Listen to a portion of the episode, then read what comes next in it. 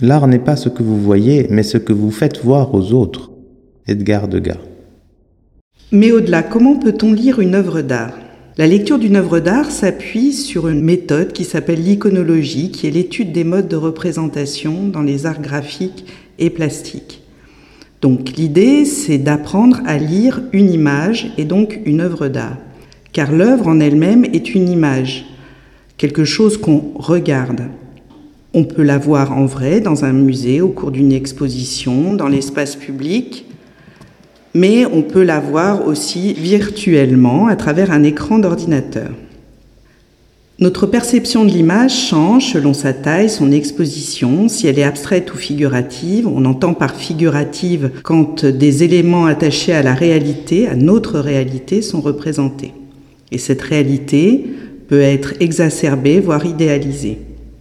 La description, l'analyse et l'interprétation d'une œuvre d'art permet de lui donner du sens et de mieux la comprendre et l'apprécier, mais aussi d'imaginer, de comprendre pourquoi elle est face à nous. Alors d'abord, quand on regarde une œuvre, qu'est-ce qu'on voit? Comment est-elle composée? Est-ce qu'il y a une perspective qui donne une profondeur? Quelles sont les couleurs que l'artiste a utilisées?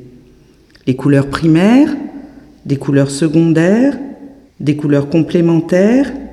Et puis il les a employés de quelle manière? Par monochrome, par camailleux, en opposition? Tout ça permet déjà de comprendre l'espace de l'œuvre. Ensuite, il y a le dessin. Est-ce que le trait est marqué? Est-ce qu'il souligne les couleurs? Et puis, quelle technique a employé l'artiste? Est-ce que c'est de la peinture à l'huile, de l'aquarelle, de l'acrylique, du pastel? Et le support? Est-ce qu'on le voit? Est-ce qu'on le devine? Est-il une part entière de l'œuvre? Est-ce une toile, du papier, du carton, du bois, du plastique ou bien du verre? Et le cadrage? Est-ce que le spectateur rentre dans le tableau ou alors se sent voyeur? Est-ce qu'on arrive à deviner ce qui se passe hors du cadre? Et le point de vue? Quand on regarde l'œuvre, on est en hauteur, de côté, par en dessous comment on se positionne et comment l'artiste en fait nous conditionne pour se positionner et comprendre ce que l'on voit.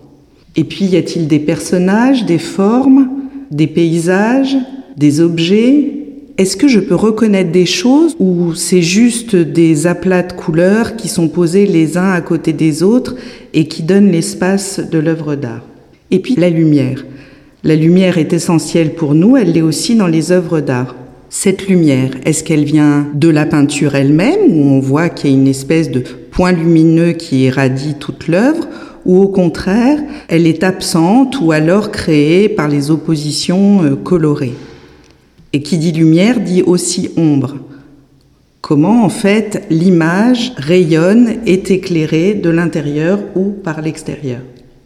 Ça c'est pour ce qu'on appelle les images bidimensionnelles, c'est-à-dire qui n'ont pas de volume contrairement aux sculptures par exemple ou aux installations qui sont monnaie courante pour l'art contemporain. Dans une œuvre en volume, on va s'intéresser aussi à son format, justement à son volume. Quelle place elle tient dans l'espace? Est-ce que je peux rentrer dedans, tourner autour? Est-ce qu'il y a des pleins, des vides? Et puis la matière, le marbre, le bronze, l'assemblage de différents éléments, des éléments de récupération, des éléments de la vie de tous les jours, comme certains artistes contemporains peuvent le faire.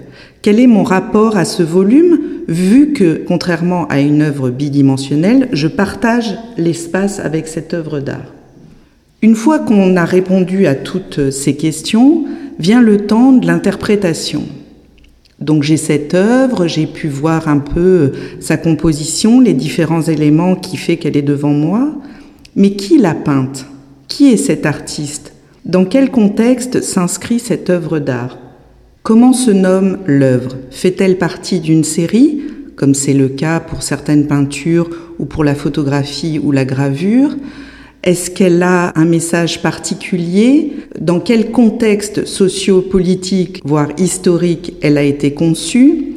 Où s'inscrit-elle dans l'œuvre de l'artiste? Est-ce qu'elle est une œuvre du début de sa carrière, de la fin?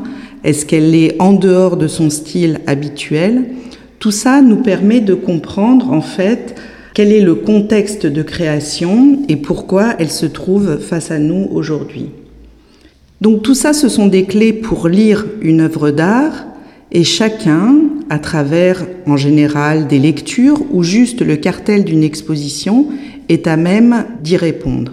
Mais gardons à l'esprit que toujours, toujours, une œuvre d'art garde une part de mystère.